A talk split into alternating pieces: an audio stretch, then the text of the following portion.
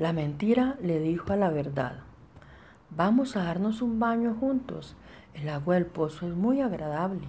La verdad, todavía sospechosa, probó el agua y descubrió que era realmente agradable, así que se desnudaron y se bañaron.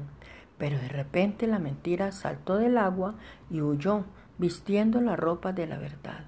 La verdad furiosa salió del pozo para recuperar su ropa, pero el mundo, al ver la verdad desnuda, miró hacia otro lado con ira y desprecio.